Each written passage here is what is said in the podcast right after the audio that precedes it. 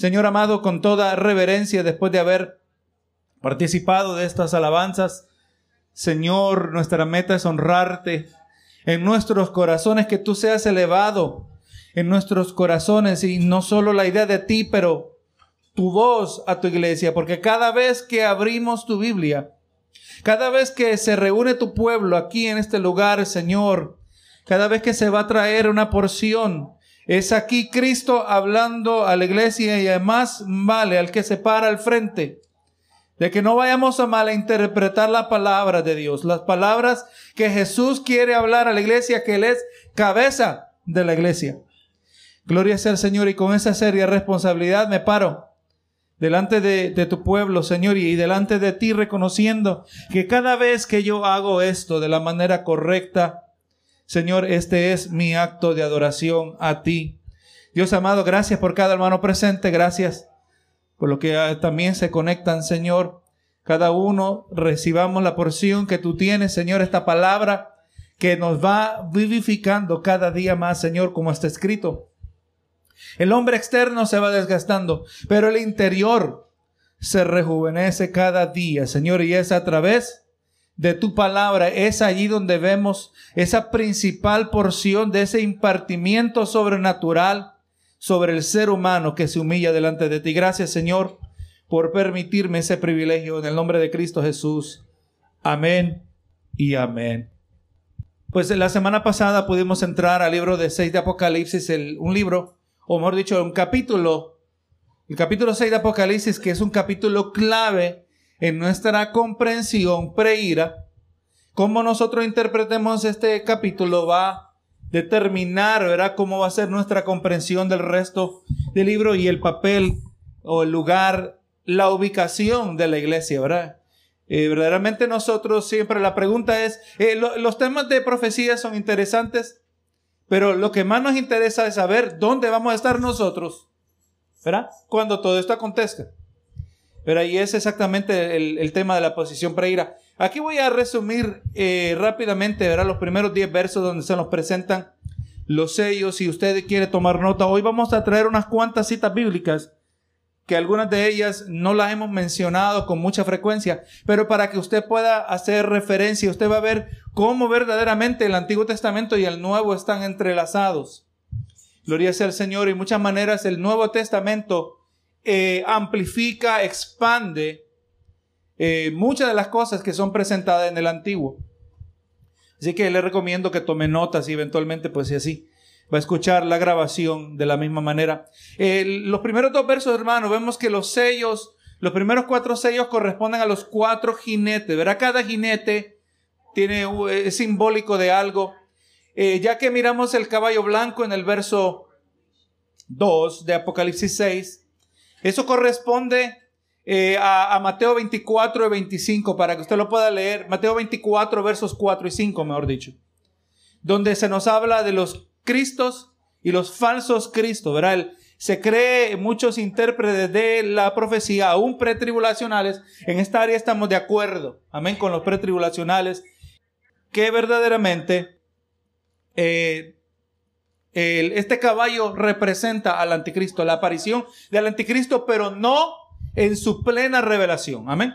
O sea, entra en el escenario desde la perspectiva eterna, Aleluya, pero todavía el retenedor no se ha quitado. El retenedor ocurre que se quita, ya sabemos a cuándo.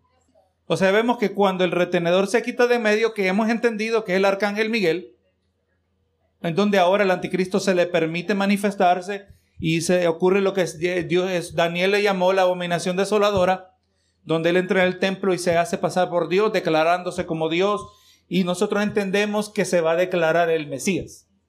Y va a engañar a todo el mundo, hermano. Menos la iglesia, menos remanente fiel, menos también vamos a mirar el remanente fiel de Israel, que vamos a mirarlo más adelante.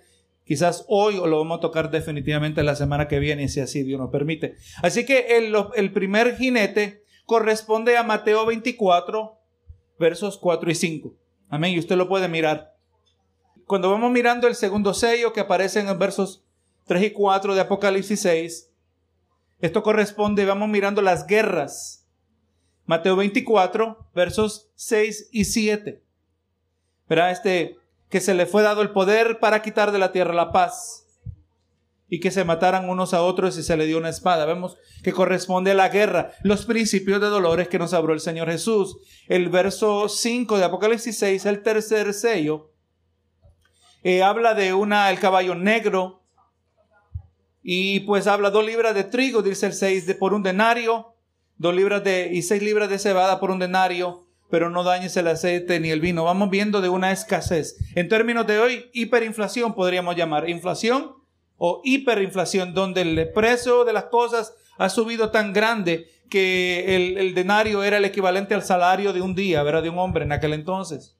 Esto corresponde a Mateo 24, 7. Los versos 7 y 8 de, de Apocalipsis 6, vemos el cuarto sello, el cuarto jinete, caballo amarillo, que tenía por nombre muerte, ¿verdad? Y vemos que aquí corresponde, hermano, al martirio y también en relación a la gran tribulación, Mateo 24, 9 y los versos 21 y 22. Y ahora el, punto más decisivo de todo esto es el quinto sello. Qué interesante que ya para el quinto sello ya no se nos mencionan jinetes.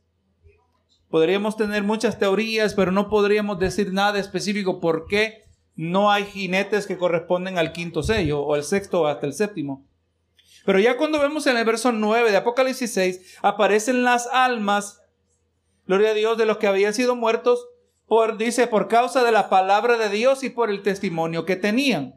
O sea, este es resultado del comienzo de la gran tribulación, ¿verdad? Mateo 24, 9, los mismos versos, y versos 21 22. Entonces vamos mirando que ya este capítulo es clave para que si nosotros vamos a comprender dónde vamos a ubicar a la iglesia durante este tiempo. Si usted se recuerda, nosotros refutamos la idea de que el rapto aparece en el Apocalipsis 4. ¿Se acuerda? Cuando se le dijo a Juan, sube acá. Cuando se le dijo a Juan, sube acá, significa Juan, sube acá. Así de simple. Gloria a Dios. Si, si usted dice que eso es simbólico de la iglesia, ¿cómo usted sabe que eso es simbólico de la iglesia? Amén. Tiene que apelar a una fuente externa y, y algunos quizás se atreverán. El Espíritu me lo reveló. Hermano, si alguien le dice que Dios el Espíritu le reveló alguna interpretación de la Biblia que usted no la puede ver, hermano, rechace esa interpretación. Amén. La palabra no está llamada a ser interpretada de manera mística y que hay que, que hay que entrar en un éxtasis y cosas por el estilo. Amén. Dios usa el lenguaje humano para comunicarnos así como nosotros pensamos. Así que, gloria a Dios, ya entendemos que la iglesia no se ha ido. ¿verdad? Durante este tiempo de los primeros cuatro cinco sellos, y es más, el quinto sello, el comienzo de la gran tribulación, el quinto sello ocurre durante ya, porque recuerden, la mitad es marcada por la abominación desoladora y es allí donde comienza la gran tribulación. Entonces el quinto sello son las muertes que ocurren durante la gran tribulación y por fuerza. Esto no puede ser la ira de Dios, porque Dios no mata a sus hijos. Amén. Se nos enseñó que los sellos son la ira de Dios, pero no, hermanos, ya con el quinto sello se causa un problema. Gloria a Dios, porque Dios no está, Él no va matando a sus hijos. El que trata de matar a los hijos de Dios es quién? El diablo. Simple, así de simple. Y vamos a obviamente afirmar que tiene mucho peso para, vamos a confirmar en los versos que vienen, que si los sellos no son la ira de Dios. Las trompetas y las copas sí lo son pero los sellos no. Recuerden, todo esto es una imagen simbólica de un pergamino que ha sido enrollado y tiene siete sellos de cera. Los sellos, vamos a poner de acuerdo, era que los sellos de un pergamino en el sentido eh, literal no es lo mismo que el contenido del pergamino, ¿verdad? Una cosa son los sellos, otra cosa es el contenido del pergamino. No pertenecen ni en la misma categoría. Los sellos son únicos, son importantes porque protegen el contenido y se muestra cuando ya son abiertos, dan acceso al contenido. Pero en, realidad lo importante es el contenido. ¿Verdad que sí? Entonces por fuerza vamos mirando que los sellos, al ser sellos, pertenecen en su propia categoría, mientras que las copas y las trompetas pertenecen en una segunda categoría y ellas sí son el juicio de Dios. Si usted lo mira de esa manera, tiene algo de sentido. ¿Por qué? Porque bien todo pudo haber tenido un sello y los, eh, tener una, marca y Dios usando otros símbolos para marcar los tres siete y los tres siete ser parte del rollo, del pergamino, ¿verdad? de la parte de adentro. Pero no vemos que hay una distinción específica que Dios le escogió de esa manera. Así como ya hemos mencionado, tenemos varias razones para creer que los sellos cuando abiertos, y sabemos que fueron abiertos por el Cordero, no representan la ira de Dios. Y esto se va mirando, eh, se hace evidente en el verso que sigue. Recuerda, hermano, nosotros no tenemos ningún problema, que es el Cordero el que abre los rollos. Amén. El hecho que el Cordero abre los rollos no quiere decir que automáticamente está causando lo que está pasando. Amén. Dios en el sentido, vamos a hablar en un sentido directo, causa al anticristo. Que Él venga y, peque contra Dios. Obviamente no, hermano. Se lo permite, indudablemente. Dios sigue soberano sobre todo el evento. Así como miramos, hermano, el hecho que Dios permite algo y entre más grande su escala no quiere decir que Dios lo causó. Un huracán que viene y mató mucha gente. ¿Dios tenía algo que ver con el asunto? En un sentido sí, en un sentido no quizás. ¿Verdad? Dios lo permitió. O sea, Dios tenía que ver algo con eso, pero no necesariamente Dios lo causó. Miremos el relato de Job. ¿Recuerda de Job? Que, que, vino un viento del, del, cielo, un viento, un viento fuerte, y tumbó la casa. ¿Quién estaba detrás de ese viento? ¿Ah? ¿Se acuerda? Está claro. El diablo. El diablo es que estaba detrás de eso. Fuego cayó del cielo también. ¿Quién estaba detrás de ese fuego? El diablo. Dios no causó el fuego, Dios no causó el viento, pero Dios le dio permiso al diablo. Amén. Usted ve cómo interactúan estas cosas, ¿verdad? De una manera, en cierto sentido, Dios no está envuelto, en otro cierto sentido sí está envuelto. Así que nosotros no tenemos problema en ver que los sellos siendo desatados, en cierto sentido Dios está envuelto, en otro cierto sentido no es necesariamente envuelto. El hecho que Dios está envuelto en que el sentido que lo permite, no necesariamente que está envuelto en el sentido que lo causa. Amén. Y el quinto sello nos da a entender que Dios no está necesariamente causando la muerte de sus hijos, pero sí las está permitiendo.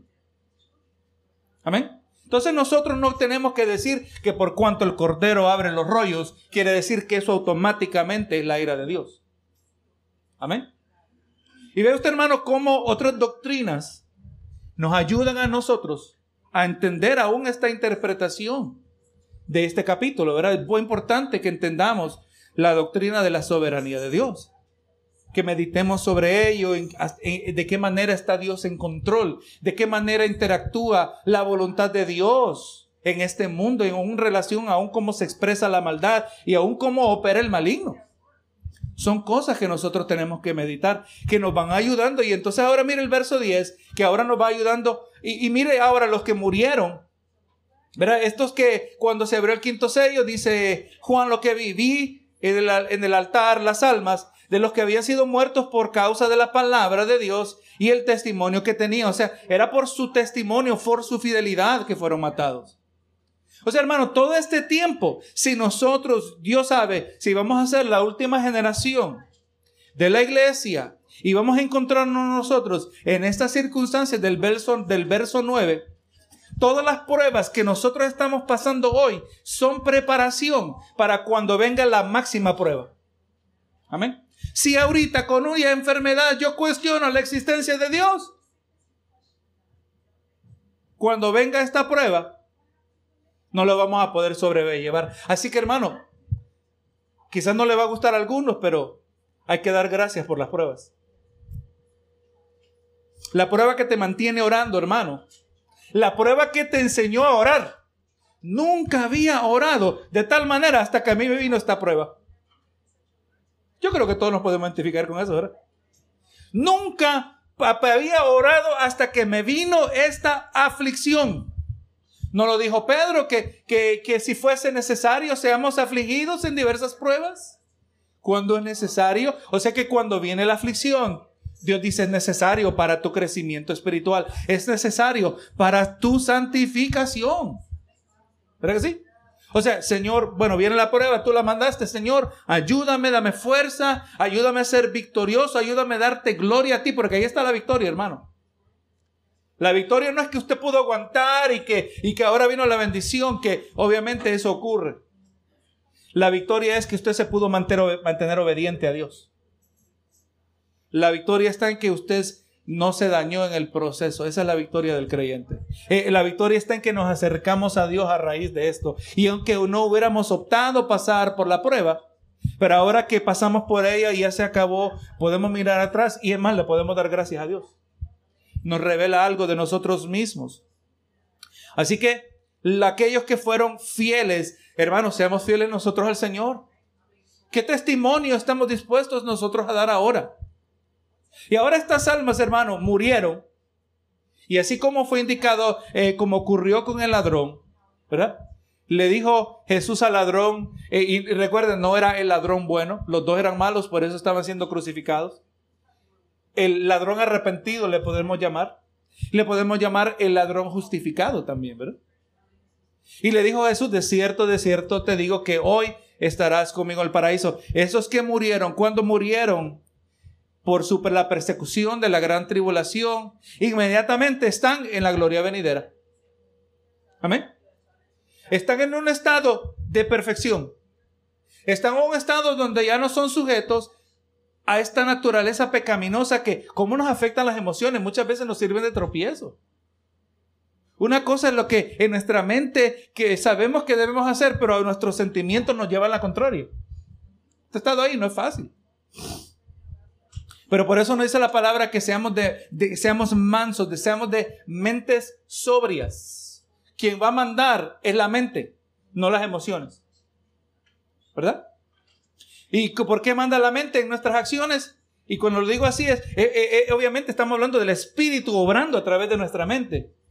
Pero es porque nuestra mente piensa conforme a lo que ha sido revelado en la palabra. Sí, yo sé que me dijeron que me voy a morir, pero espiritualmente la Biblia me dice a mí que Dios tiene la última palabra. Espiritualmente también la palabra me dice que para mí el vivir es Cristo y el morir es ganancia. Así que esto quizás no tiene que ser una tan mala noticia desde una perspectiva eterna, ¿verdad? Las emociones dicen una cosa, la palabra informando nuestra mente dice otra. Y tenemos que hacerle caso a la palabra y eventualmente, le digo, usted se va a sorprender que los sentimientos eventualmente se van alineando, se someten.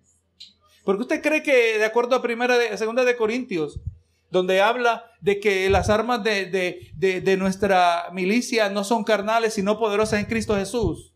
La guerra espiritual es una guerra de pensamiento. Y dice, dice, llevando cautivo todo pensamiento a obediencia a Cristo.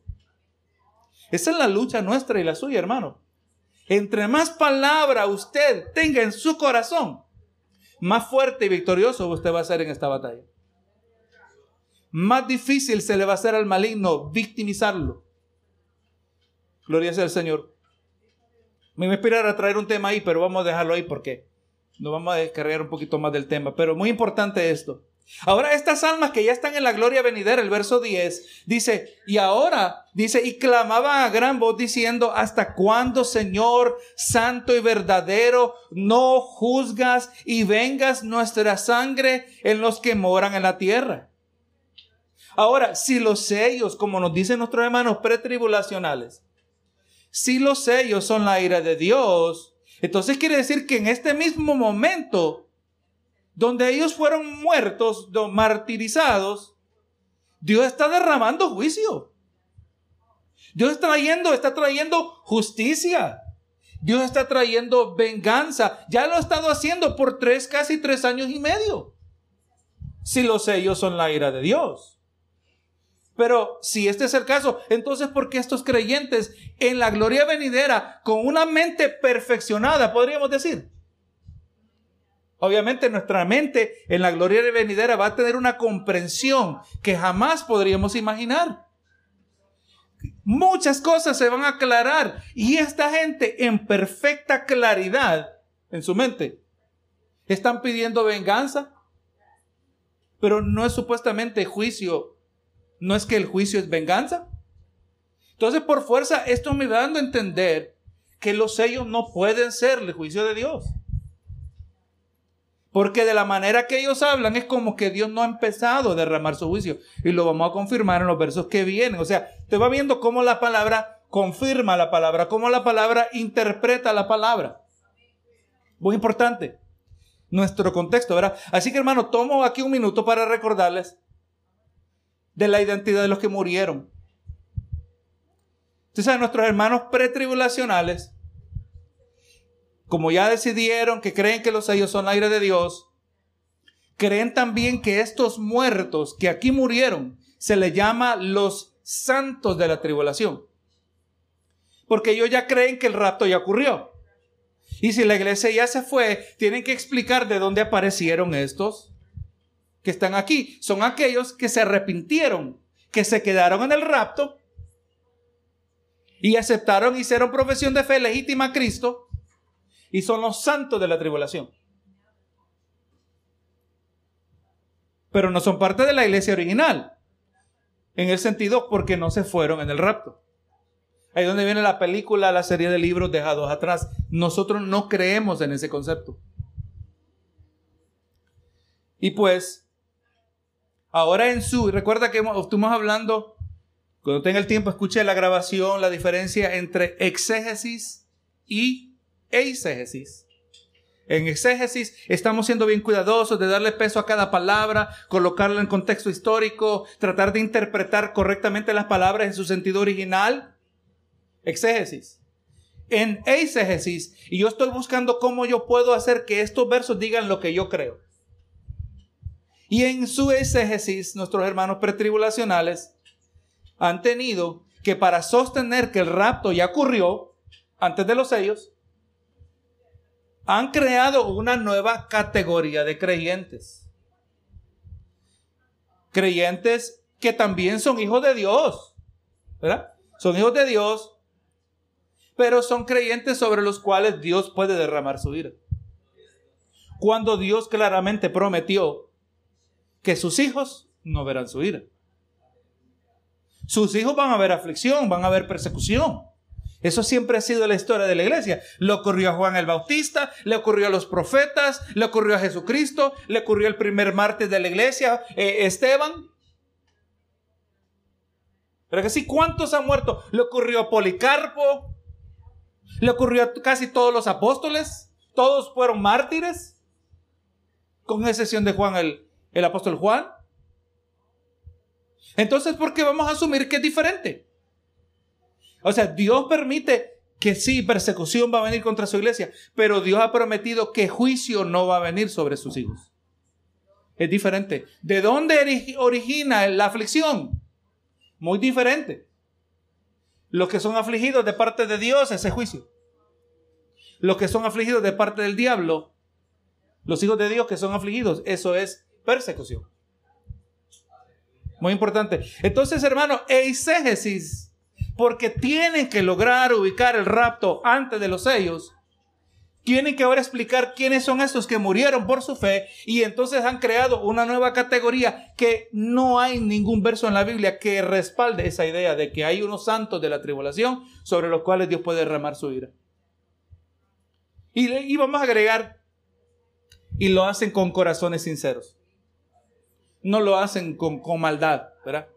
Todos de alguna manera u otra somos culpables también de nuestras propias eisegesis. Y por eso el continuo está estudio de la palabra para descubrir dónde es que nosotros le queremos asignar nuestro propio significado para entonces corregirnos y permitir que sea la palabra que nos diga cuál es el verdadero significado. Entonces viene otra eisegesis. Los hermanos pretribulacionales dicen, ok, hay unos que se arrepienten durante la gran tribulación. Ya los hermanos de la iglesia, todos los verdaderos predicadores, todos los evangelistas, todos los hermanos que evangelizaban, todos los que daban testimonio se fueron, ¿verdad? Viene otro exégesis, otro exégesis. Los evangelistas son los 144 mil. Y yo les dejo de tarea que lean Apocalipsis el libro de Apocalipsis, donde dice que los 144 mil son evangelistas. Es más, vamos a mirar ya para el comienzo del capítulo 7. Se nos deja saber de su identidad. Son judíos. Y son sellados, pero el sello que ellos poseen no es necesariamente un sello de salvación, es un sello de protección. Todos los sellos en la Biblia no siempre son indicadores de un sello de salvación, no automáticamente. Usted sabe que había uno en Génesis que fue sellado, pero no para salvación ni para protección. ¿Se acuerda? Caín, ¿verdad que sí? O sea, eso nos dice que no todo sello es un sello de salvación. En este caso, el sello de Apocalipsis 7 es un sello de protección porque ellos no se fueron en el rapto. Es más, ya para Apocalipsis 7, ya vamos, podremos, vamos a ubicar el rapto entre Apocalipsis 6 y Apocalipsis 7. Amén. El rapto, el rapto de la iglesia y la venida de Cristo. Gloria a Jesús. Vamos a, y usted vamos, vamos a mirar en los versos que vienen. Vamos a tratar de terminar este capítulo 6 en el día de hoy. Así que hermano, vamos mirando, ¿verdad? y espero que usted diciendo, es verdad, oye, los evangelistas, los, los 144 mil, la Biblia no dice que son evangelistas, pero nuestros hermanos pretribulacionales tienen que resolver el problema, porque si la iglesia, así como el hermano Guadalupe preguntó, si la iglesia ya se fue, ¿quién se lo ganó para Cristo? ¿Verdad? Y ahora tienen que ahora inventar otra cosa para que todo esto no se derrumba. Ahí no se va a derrumbar. No vaya a colapsar esta creencia. Porque de acuerdo a ellos, Apocalipsis 4.1 es el rapto. Pero yo le voy a mostrar que el rapto ocurre en Apocalipsis 6. O se lo vamos a confirmar a los hermanos que ya lo saben. Bueno, si estoy captando bien, le hago esta pregunta a todos a ver si estamos bien. ¿Qué ocurre primero, el anticristo o el rapto? El anticristo. Entonces, cuando ya ocurre el rapto, los que se van al rapto son los que no fueron engañados por el anticristo. O sea que el que se fue, se fue, y los que quedaron, ahí donde está la, apostasía. Ahora, hay un detalle que la Biblia no nos da mucho, mucho, hay un asunto que en la Biblia no da mucho detalle. Van a haber sobrevivientes. Amén. Van a haber sobrevivientes y Dios está en su soberano conocimiento ¿Por qué deja que hayan sobrevivientes? Dios no va a exterminar la raza humana. Y esos sobrevivientes que no son ni de la iglesia, ni de los, de, los judíos, porque Israel tiene su propia identidad nacional, estos sobrevivientes son los que entran al milenio. Amén.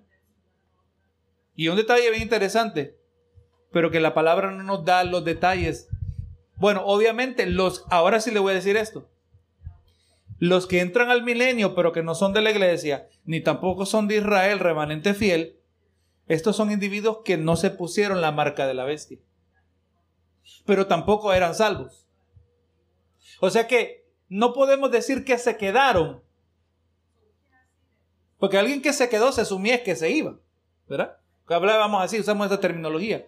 Estos no se quedaron en ese sentido, sino que son gente que Dios sabe por qué, qué circunstancia y podemos pensar sobre eso y especular bastante, quizás sacar buenas teorías. Pero sabemos que no se pusieron la marca porque los que sí se pusieron la marca, esos se van a la perdición, al infierno. Ahí no hay salida. Pero cuando hablamos de la iglesia, lamentablemente del grupo de la iglesia van a haber muchos que van a apostatar la fe. Hermano, y el tema que estamos trayendo el domingo en la mañana acerca de la escasez en el púlpito, que la palabra no se está siendo predicada. Entonces, yo este, me ponía a pensar y la verdad es esto, esto es lo que va a producir la apostasía, porque vamos a tener gente que no van a ser poderosos en la palabra, que no tienen fuerza, tienen conductas que, que aparentemente agradan a Dios, pero no tienen convicción. Le recuerdo, hermano, un progreso que hemos estado hablando. La iglesia, en la iglesia se trae conocimiento. Cuando se le trae el conocimiento, el conocimiento ahora produce en nosotros creencias. Pero usted sigue siendo inculcado, ministrado. Eventualmente esas creencias se convierten en convicciones, que es más profundo todavía. Y eventualmente esas convicciones se convierten en afecto por Cristo. Amén. Pero si ese proceso no está siendo desarrollado, la gente no va a tener ese afecto por Cristo. Lo que nos va a sustentar a nosotros en cualquier situación es que tenemos un genuino amor por nuestro Cristo Jesús. Pero para amar a Cristo tenemos que conocer a Cristo. ¿Y cómo conocemos a Cristo? A través de la palabra de Dios. O sea que una ignorancia de la palabra, y yo tengo que creer que hay algunas excepciones donde hay gente que ha sido limitada en su, en lo que ha recibido de la palabra, pero cuando hemos tenido acceso a la verdad, ese es el patrón que vamos a estar observando. Así que hermano, entre más, y yo, yo solo le puedo hablar también de mi experiencia, entre más conozcamos de su palabra, más específico podamos ser de lo que creemos, usted va a ver cómo su afecto por Cristo va a crecer. Y el que se estanca doctrinalmente no aprende nada, no crece, no madura, tampoco crece en su amor por Cristo. Esa es la naturaleza del amor por Cristo, hermano. El amor por Cristo o está aumentando o se está disminuyendo, pero no se queda estático. Lo que usted y yo hagamos va a determinar qué pasa con ese amor por Cristo.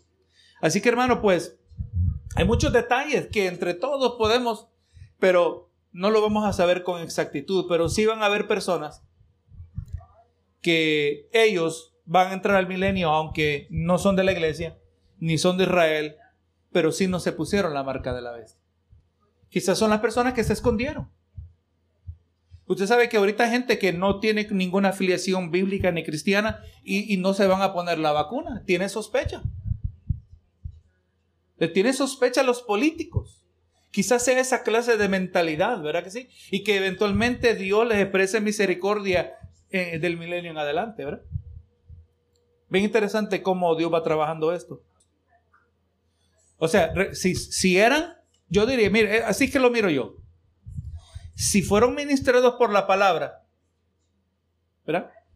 Y recibieron la palabra de verdad y tienen una genuina fe en Jesucristo, se van en el rapto. Y nunca ceden durante la gran tribulación, ¿verdad? Van a ver, además, pero también agregamos que van a haber sobrevivientes de la iglesia, ¿verdad? No todos van a morir. Y también se van a ir en el rapto. En los muertos en Cristo resucitan se van en el rapto. Los que sobreviven se van en el rapto, nos vamos todos juntos. ¿Verdad? Ahora, los que tenían conocimiento de la Biblia, pero en sí no conocían a Cristo, ahí está la apostasía. Y un apóstata, lo más probable, creo que no tenemos que ser muy extremos, vamos a asumir que se va a poner la marca de la bestia. Porque va a ser engañado por el anticristo. Porque el anticristo va a pretender ser el Mesías porque Él va a venir con prodigios y milagros, ¿verdad? Y va a engañar. O sea, todos aquellos que tenían alguna relación al Evangelio se pueden resumir en esas dos categorías. Y el que no pertenece a esas dos eh, son aquellos que van a entrar al milenio. O sea, ni siquiera son hermanos, porque nunca fueron parte de la iglesia, pero tampoco se pusieron la marca de la bestia. Es una tercera categoría de personas podríamos decir, ¿verdad? Espero que más o menos tiene algo de sentido. Y es más, yo diría, vamos a llamarle a estos que piensan así, si no me voy en el rapto, yo voy a dejar que me corten la cabeza. ¿Verdad?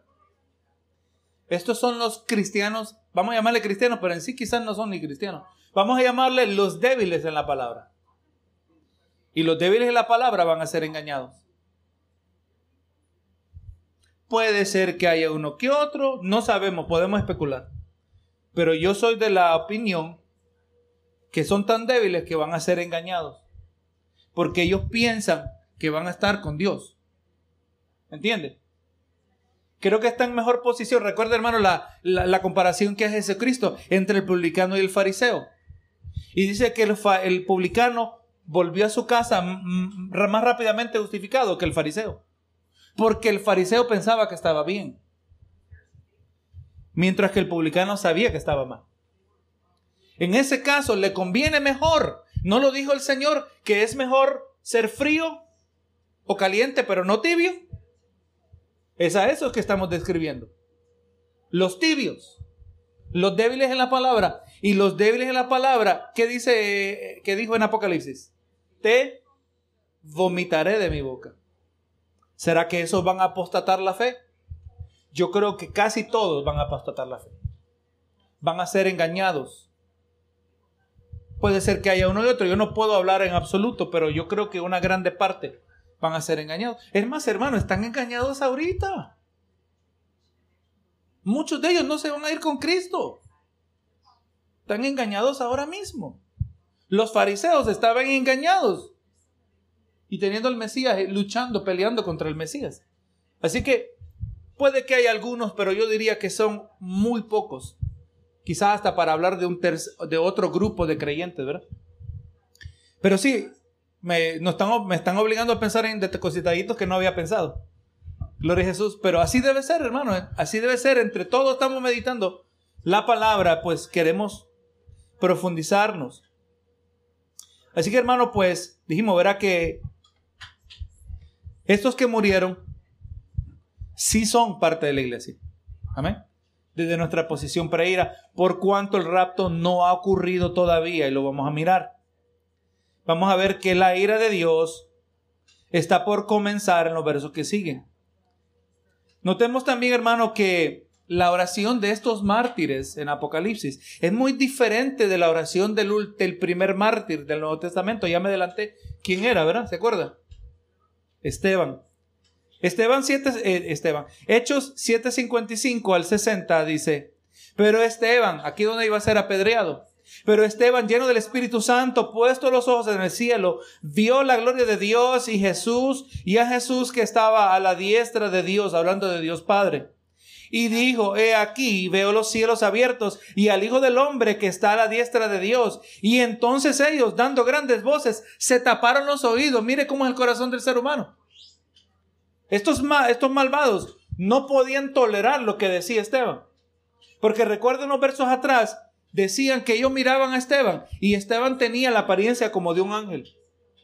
Había gloria que se reflejaba en este hombre, ¿verdad? Y ahora él hablando, yo puedo ver los cielos. Yo creo que eran palabras que traspasaban, pero no lo suficiente, por cuanto ellos tenían un orgullo y un amor al pecado, a la maldad, se taparon los oídos. Dice, y le echándole fuera, y se, y se arremetieron contra él y echándole fuera de la ciudad le apedrearon y los testigos pusieron sus ropas a los pies de un joven que se llamaba Saulo y apedreaban a Esteban mientras él invocaba y decía, Señor Jesús, recibe mi espíritu. Pero aquí mire esto, y puesto de rodillas el verso 60, clamó a gran voz, dice, clamó a gran voz, Señor, no les tomes en cuenta este pecado, y habiendo dicho esto, durmió. Esa es la actitud pero vamos mirando que los mártires de la gran tribulación no oran de la misma manera, oran desde una perspectiva diferente a la de Esteban. Por cuanto ellos, diría yo, que entienden que el tiempo de la misericordia se ha acabado. Amén. Tiene algo de sentido. Porque asumiéramos, aún ahora que alguien nos está haciendo daño, nosotros vamos a orar como Esteban. Vamos a orar como Jesucristo. Pero vemos que los mártires de la gran tribulación no van a orar de esa manera. Y ellos van a tener, no es que se equivocaron al orar de esa manera. Tienen una mente que ha sido perfeccionada. Tienen claridad. Dice el verso 11 de Apocalipsis 6, y se les dieron vestiduras blancas y se les dijo que descansaren todavía un poco de tiempo hasta que se completara el número de sus consiervos y sus hermanos que también habían de ser muertos como ellos. Así que vamos mirando que ahora estos que están en la gloria venidera eh, estaban pidiendo por la justa retribución de parte de Dios hacia los hacedores de maldad. Pero vemos que aparentemente estos eran, si no más bien la primera ola de los que iban a morir por la causa de su fidelidad a Dios. Era la primera ola, ¿verdad? Verso 12. Y aquí donde entramos al detalle clave en todo este pasaje. O, el, quizás el más principal. Y miré cuando abrió el sexto sello, y aquí hubo un gran terremoto, y el sol se puso negro como tela de silicio, y la luna se volvió como de sangre. Gloria a Jesús. Mateo 24, 29. Este verso corresponde a Mateo 24, 29. El sexto sello, indudablemente, marca el fin de la gran tribulación. Amén. Aquí no hay ningún problema. Aún nuestros hermanos pretribulacionales están de acuerdo de esto. El verso 12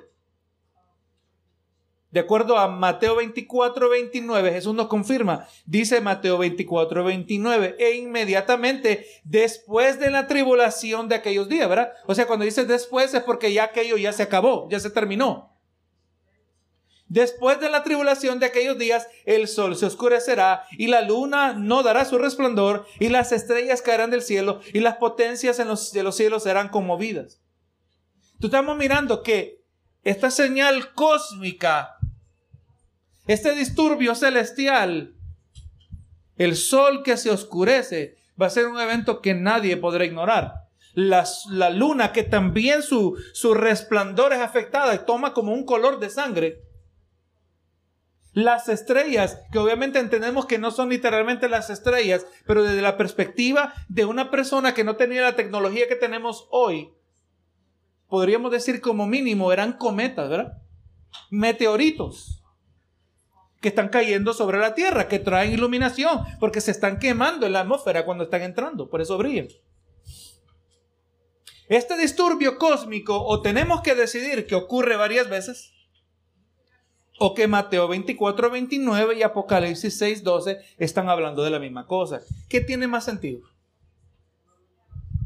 Están hablando de la misma cosa, es algo de una escala tan grande que yo creo, de, no, no, mira, esta es la primera de una media docena de veces que esto acontece. No, no tiene sentido. Recuerde, cuando el, el sentido original tiene sentido, no busque otro sentido. Y esta comprensión a nosotros nos ayuda a ubicar que la manifestación de Jesús ocurre en Apocalipsis 12. Y que el juicio, Apocalipsis 6, 12. Mateo 24, 29 y 30 nos dice que esta es la señal de la venida de Cristo. Es más, déjeme leerle, leerle el verso 30. Estos dos versos, no sé por qué los separé.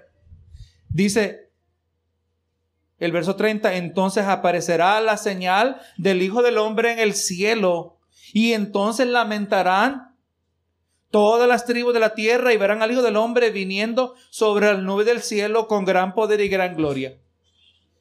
Eso es la venida, hermano. Mateo 24, 29 y 30. Esa es la venida. Nos está diciendo que la venida viene después de la gran tribulación. Cuando la gran tribulación finalice, viene esta señal. Y ahí esta señal indica que viene Cristo. Amén.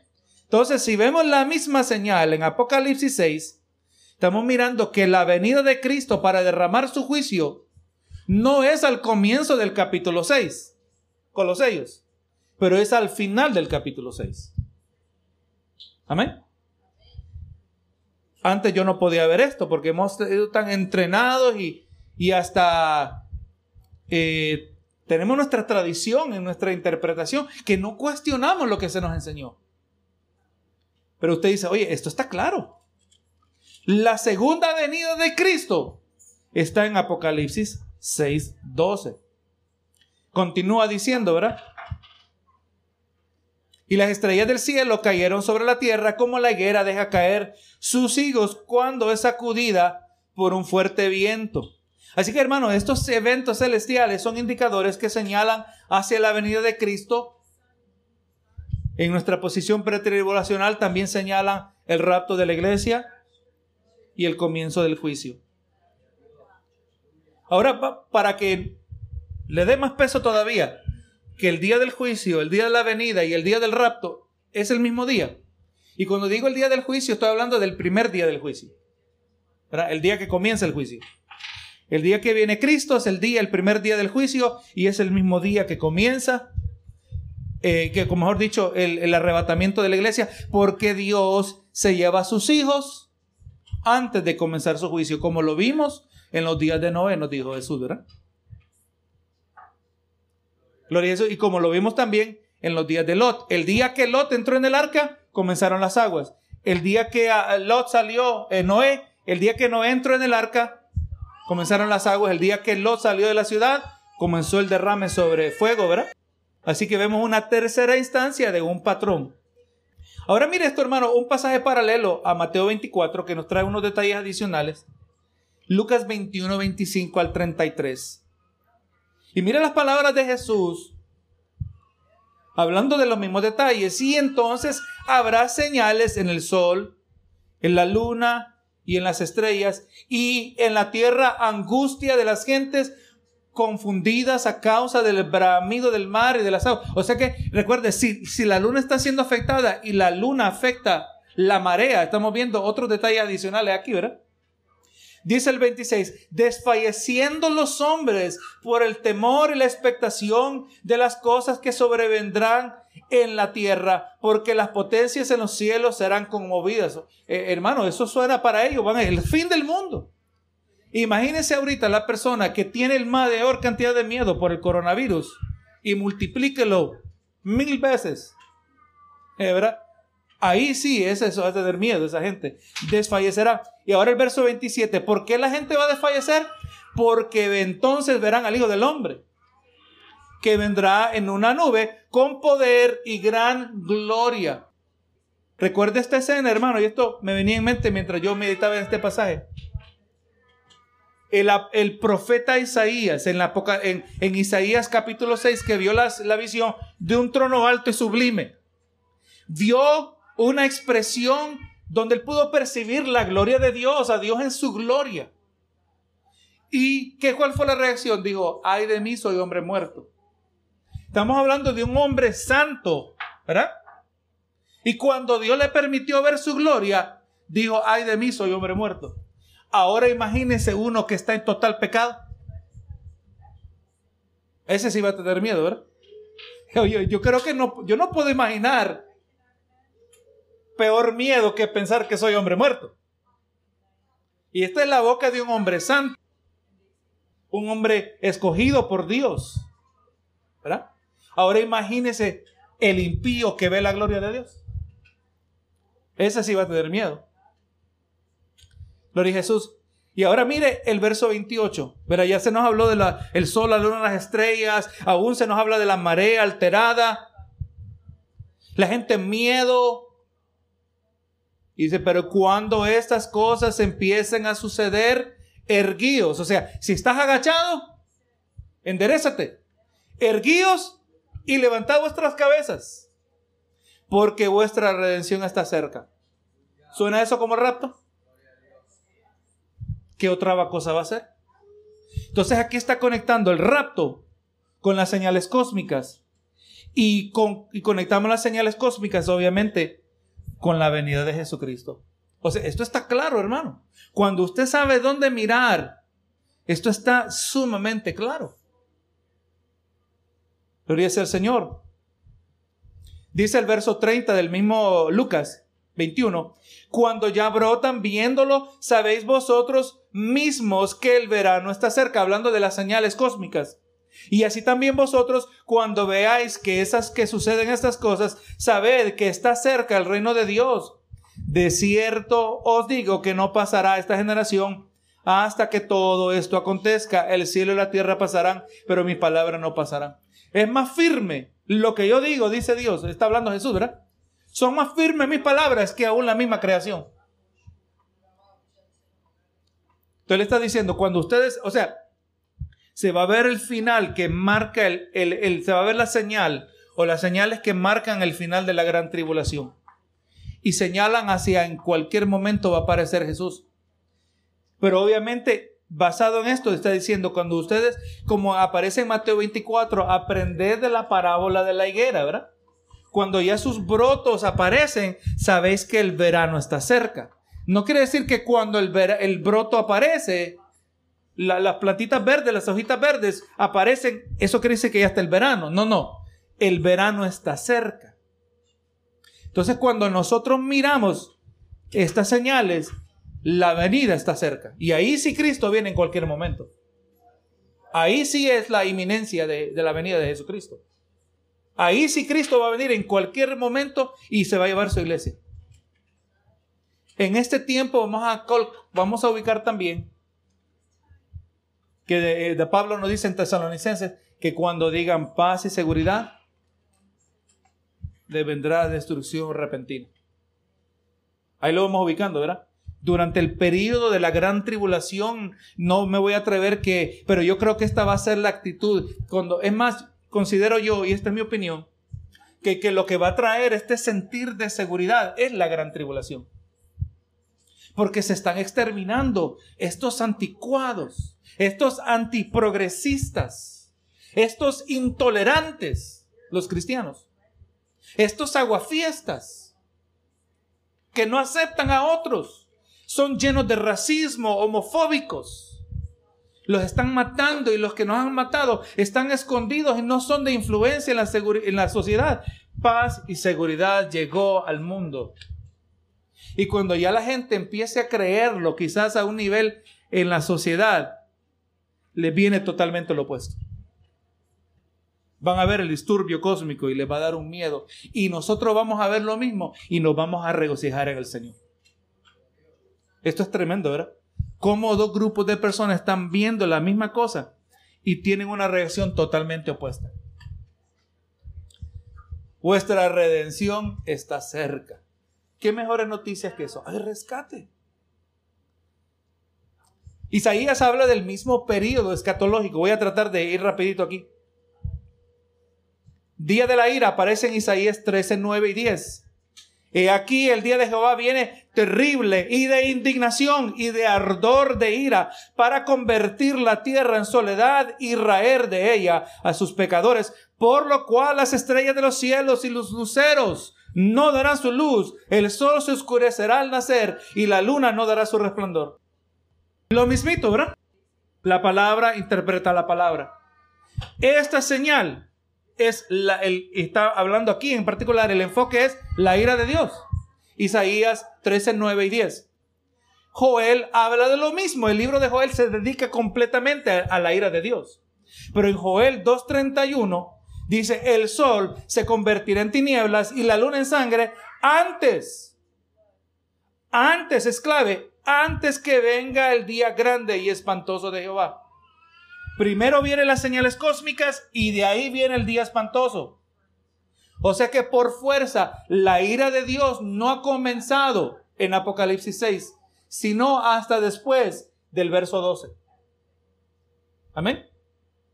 Este antes es sumamente importante en el libro de Joel. Está hablando de lo mismo. Pablo también nos confirma esta posición en Primera de Tesalonicenses.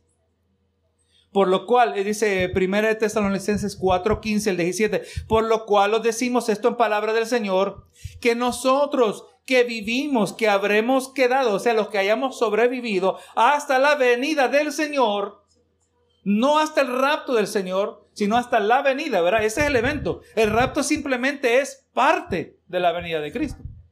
La ira de Dios es parte de la venida de Cristo. Entonces, los que hayamos quedado hasta la venida del Señor, no precederemos a los que durmieron, porque el Señor mismo con voz de mando y con voz de arcángel y con trompeta de Dios descenderá del cielo y los muertos en Cristo resucitarán primero. Luego nosotros los que hayamos quedado seremos arrebatados juntamente con ellos en las nubes para recibir al Señor en el aire y así estaremos siempre con el Señor. Ahí está la imagen de Jesús viniendo en las nubes. ¿Verdad? Pues esta es la venida. Y ahí en, en Tesalonicenses 4 dice venida. Venida significa venida. No como antes creíamos. Yo, es más, en una de las conexiones yo decía, hermanos, yo sé que aquí dice venida, pero en sí se refiere al rapto. Hermanos, no tenemos que complicar. Venida significa venida. Verso 14 de Apocalipsis 6. Vamos a, y aquí terminamos. Gloria a Jesús. Y el cielo se desvaneció como un pergamino que se enrolla y todo monte y toda isla se removió de su lugar. Hermano, no solo hay un disturbio cósmico, pero obviamente lo cósmico afecta a la Tierra. Ya vimos que las olas se están intensificando porque la luna afecta a la marea, como mínimo en nuestra limitada comprensión. Pero no solo eso, pero hay actividad eh, eh, tectónica, vamos a llamar así, sobre, sobre la geografía del planeta. Va a haber actividad la que causa temblores Gloria al Señor. De tal grado, se nos dice supuestamente, los científicos nos explican, que cuando usted ve montañas es donde dos pedazos, como decir un huevo que está, eh, está quebradito, ¿verdad? Está rajado por todos lados. Y estas placas tectónicas frotan el uno con el otro y cuando Dios dos hacen oposición, hacen montañas. Y supuestamente las montañas crecen una cantidad de cada año, crecen un poco. Las islas también muchas veces lo que son son el producto de un volcán debajo del mar. Y aquí está diciendo que todo monte y toda isla es removida de su lugar. Estas montañas de repente se desaparecen. Se desaparecen. Las placas tectónicas de repente se, se, separan. Yo creo que va a temblar un poquito la tierra cuando eso pasa, ¿verdad? A tal grado, ¿qué es lo que está pasando debajo del, del mar? Que las islas se desvanecen, se desaparecen. Otra vez actividad tectónica debajo de la tierra, debajo del mar, mejor dicho, ¿verdad? Hermano, con razón, la gente tiene miedo. Y nosotros nuestra confianza está en Cristo. Y ahora este asunto de que, eh, como se desvaneció el cielo como un pergamino, está difícil de entender qué se refiere esto, pero lo más, eh, una, me gustó una explicación donde el comentarista decía que así como usted tiene algo enrollado y lo trata de desenrollar y cuando lo suelta, se enrolla rápido, ¿verdad? ¿Ha batallado con algo así usted en el pasado? Entonces, quizás cuando dice que se desvaneció como un pergamino que se enrolla, se refiere quizás a la rapidez que se enrolla y de repente, donde usted está acostumbrado a ver quizás hasta la profundidad del cielo, dirección en el cielo, porque las, las estrellas lo marcan, de repente se va a volver totalmente negro. Y usted, oye, ¿qué le pasó al cielo? Se fue. Porque estamos acostumbrados que hay estrellas más pequeñas, más grandes, unas por acá, otras por allá. De repente todo va, en lo mejor que puedo entender, que es a esto que se refiere. Que de repente queda totalmente negro. Y, oye, ¿qué pasó? Se fue el cielo. Dice el 15. Y los reyes de la tierra, los grandes y los ricos, los capitanes, los poderosos y todo siervo libre se escondieron en las cuevas entre las peñas de los montes y decían a los montes y a las peñas, caer sobre nosotros y escondernos del rostro de aquel que está sentado sobre el trono y de la ira del cordero. ¿Por qué si los sellos son la ira de Dios? ¿Por qué la gente no tuvo este miedo al comienzo de Apocalipsis 6? Porque no era la ira de Dios. Así de simple. Ahora está claro Isaías, mire lo que nos dice Isaías acerca de esto, en relación a la expresión de las montes y las peñas. Isaías 2.17 al 21 dice, la altivez del hombre será abatida y la soberbia de los hombres será humillada y solo Jehová será exaltado en aquel día y quitará totalmente los ídolos y se meterán en las cavernas de las peñas y en las aberturas de la tierra por la presencia temible de Jehová y por el resplandor de su majestad cuando Él se levante para castigar la tierra. Estamos hablando de lo mismo, ¿verdad? Verso 20. Aquel día arrojará el hombre a los topos y los murciélagos eh, sus ídolos de plata y sus ídolos de oro que le hicieron para que adorase y se meterá en las hendiduras de las rocas y en las cavernas de las peñas porque la presencia formidable de Jehová y por el resplandor de su majestad cuando se levante para castigar la tierra. Vamos mirando, verá que este asunto de esconderse está relacionado a la ira de Dios. Otro pasaje que habla de lo mismo, Sofonías. Sofonías 1.15 al 18. Ya vamos terminando aquí, cinco minutos. Día de ira aquel día día de angustia y de aprieto, día de alboroto y de asolamiento, día de tiniebla y de oscuridad, día de nublado y entenebrecimiento, día de trompeta y de algazarra sobre las ciudades fortificadas, sobre las altas torres. Y le atribularé y atribularé a los hombres y andarán como ciegos porque pecaron contra Jehová y la sangre de ellos será derramada como polvo y su carne como estiércol. Ni su plata ni su oro podrá librarlos de la ira de Jehová, pues toda la tierra será consumida con el fuego de su celo, porque ciertamente destrucción apresurada hará de todos los habitantes de la tierra. Lenguaje fuerte, hermano, imagínense. Que ese lenguaje estuviera dirigido a nosotros. Con razón vamos a tener miedo. Así que hermano, que es obvio en estos primeros seis sellos, por severos que, que parecieren, no va a impactar la humanidad como si esto fuese alguna especie de juicio. Pero la aparición de Dios Hijo en los cielos no dejará ninguna duda sobre los en los ojos ciegos del impío que este es el comienzo del fin. ¿Verdad? Los ciegos espirituales van a poder ver, pero ya miran demasiado tarde. El tiempo donde Dios va a pagar a cada uno conforme a sus obras. Penúltima cita, Mateo 16, 24, el 27.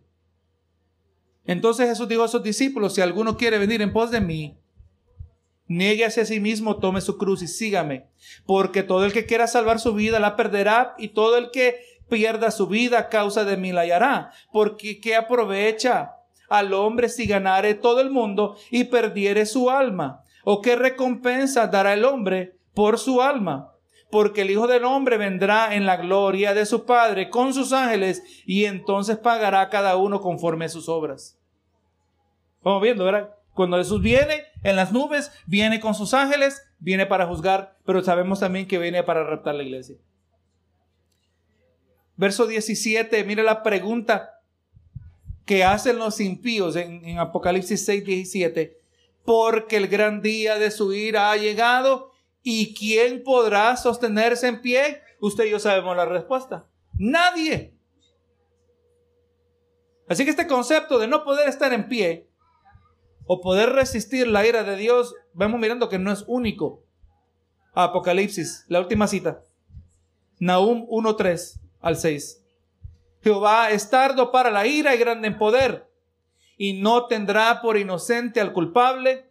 Jehová marcha en la tempestad y en el torbellino y las nubes son el polvo de sus pies. Él amenaza el mar y lo hace secar y angosta todos los ríos. Basán fue destruido y el Carmelo y la flor del Líbano fue destruida. Los montes tiemblan delante de él.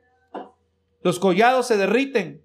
La tierra se conmueve a su presencia y el mundo y todos los que en él habitan. Y ahora mire el 6.